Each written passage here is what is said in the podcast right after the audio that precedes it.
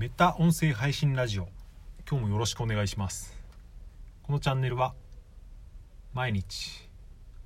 音声配信を聞いている自称音声配信フリークの僕岩見がお送りしています。11月20日金曜日1週間お疲れ様でした。いかがお過ごしでしょうか、えー今日は特に決まったたテーマは設けずに音声配信について一人で雑談みたいなことをしてみようと思います。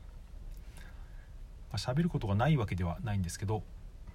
それを、えー一つに絞るだけの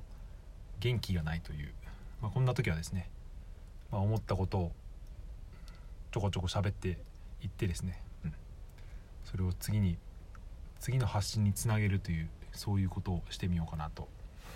思います。えーまず一つ目の話題なんですけどちょっと前に何日か前にアップルのポッドキャストからメールが来ていてなんかそのまあお知らせだったんですけど一つがですねアップルのポッドキャストが、えーサイトに埋め込みができるようになったっていうお知らせが来てたんですよね。まあサイトに埋め込みポッドキャスト埋め込みって、まあ、今更な感じがしてたんですけどよくよく見てみると割とこれはすごい便利な他のポッドキャストの埋め込みよりもかなり便利な面があるみたいですね。僕はその直接埋め込みを試してみたわけじゃなくてノートでですねどんぐりエヘムのなるみさんという方が、えー書いているノートを僕フォローしてるんで見てみたんですけどそれで見たんですけど、うん、なんかいろいろですね画面が変えられると。今までその Spotify とか Google のポッドキャストの埋め込みって、まあ、スタンド FM とかもそうですけど一つの回を埋め込んでそこの再生ボタンを押すとそのノートなりブログなりの同じ記事で見れ、えー音声配信が聞けるってやつだったと思うんですけど Apple はそれ以外にもそのチャンネルのごとのチャンネル紹介の埋め込みとかそれで埋め込みの一つの画面の中に最新の6話分が入っていてそれがそのまま続けて聞けたりとかそういういろんなですね埋め込みの仕方が選べるみたいです。埋め込みのサイズも変えられたりとか、うん、いろいろあれですね。うん。ポッドキャスト、えー、Spotify とかには今のところそういう埋め込み機能なかったと思うんでこれは随分、うん、なんか進化してるなと。おそらくですけど他のとこもこれは真似してくるんじゃないかなと僕は思いました、うん、いろんな埋め込み機能があった方がいいですからね。それで同じそのアップルからのメールで、まあ、英語で来てたんで僕ちょっと翻訳して読んだぐらいで細かいニュアンスはもしかしたら間違ってるかもしれませんけどそのもう一個のですねそのメールの中に書いてあったことがちょっと気になってそれがですねポッドキャストのタイトルは短い方がいいよみたいなことをアップルのメールに書いてあったんですよね。まなぜ短い方がいいのかとかそういうのはちょっと、うん。あまり深く読み取れなかったんですけどおそらく僕がその、うん翻訳サイトで翻訳して読んだ感じだと、うん。多分そのポッドキャストはその表示されるあれが短いから、うん。シンプルなタイトルにした方がいいよっていうことを書いてあってスタンド FM とかラジオトークとかはまあ言ってもやっぱり20何文字ぐらい多分表示されるんで僕はそれを割とフルフル詰め込む感じでどちらかというとそのブログ的なタイトルの付け方をしてたんですけど、うん、ポッドキャストは多分そんなに多分十何文字ぐらいしか表示されないものが多いんじゃないかなと思うんでそれだとすると本当になんとかの何々についてみたいなすごい分かりやすいタイトルにした方がいいのかもしれませんね。うんでもやっぱブログ的なんですね使い方をするんであればっぱりタイトルはちょっと長めにしてフックを持たせた方が再生されやすいなっていうのもあるしでもポッドキャストの場合はもうあれですねタイトルで選ぶというよりももうそのいつも聞いてる人の配信を新しいのが出たから聞くみたいな聞き方をしてる人がほとんどな気がするので、まあ、そう考えるとタイトルは短いのがいいのかなとかも思ったりはしました。あとまた話題は変わってですね、えーさっきスタンド FM で、えー僕がフォローしている忠信さんっていう方いるんですけどこの方がですね、えー、対談を対談の配信を上げていて、えー、それも同じくスタンド FM とか、えー、ポッドキャストで配信されてる宗師さんという方なんですね、ま、知ってる方も多いと思いますけどの対談を40分ぐらいかな？の前編ってなってましたけど上げててこれがすごく面白かったですね。忠信さんは前もあの原ヘリさんと対談を上げていてこれもすごい音声配信についてですね深く語っていたのが面白かったんですが今回のこの宗師さんと忠信さんの対談も負けず劣らず面白かったです、うん、どんなことを話していたのかっていうのはまあ聞いてもらえれば、えー、分かると思うんですけど、まあ、でも音声配信についていろいろですね。やっぱまあ Spotify は便利だし、うん、もっと広まっていくんじゃないかみたいなことですね。音声はやっぱ内容もそうだけど人柄が大事みたいなこととかこれから音声はもっと広がっていくんじゃないかっていうですね、まあ、僕も、うん、全く同じことを考えているなというようなことを喋っていてですねうなずきながら聞いていました、えー、リンクも貼っておくので興味のある方は聞いてみてください、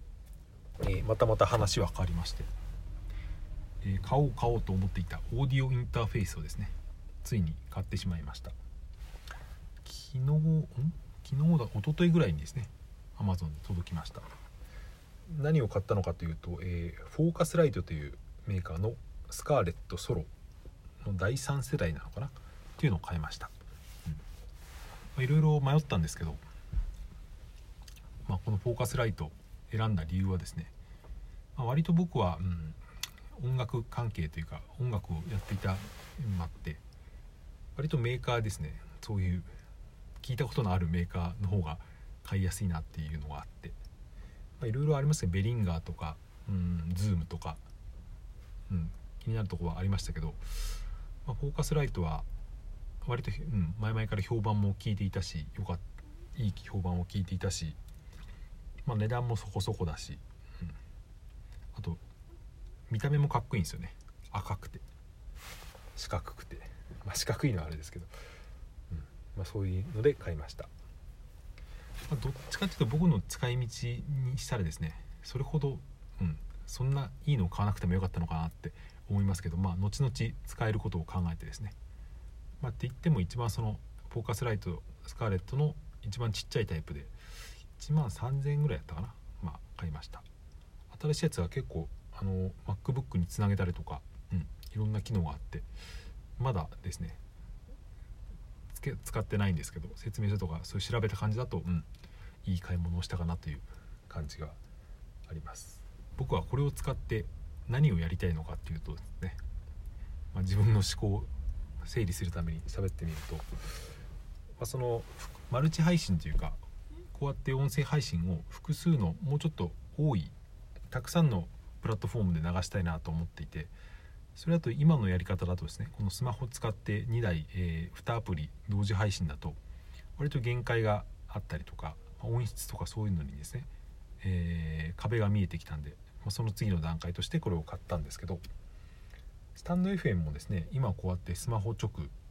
えー、まあ、僕は今2台使って Android の方のスマホにあのピンマイクをですね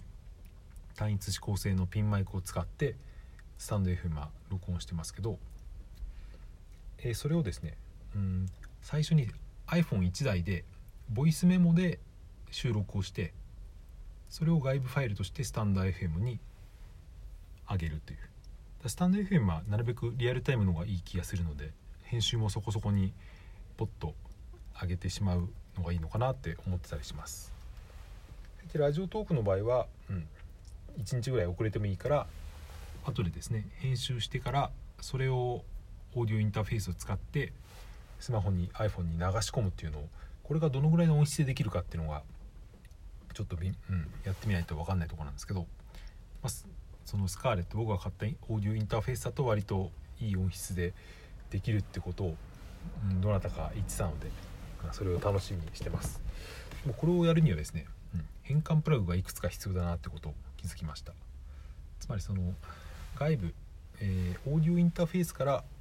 スマホにつなぐのは多分ライトニングでいけると思うんですけど、えー、その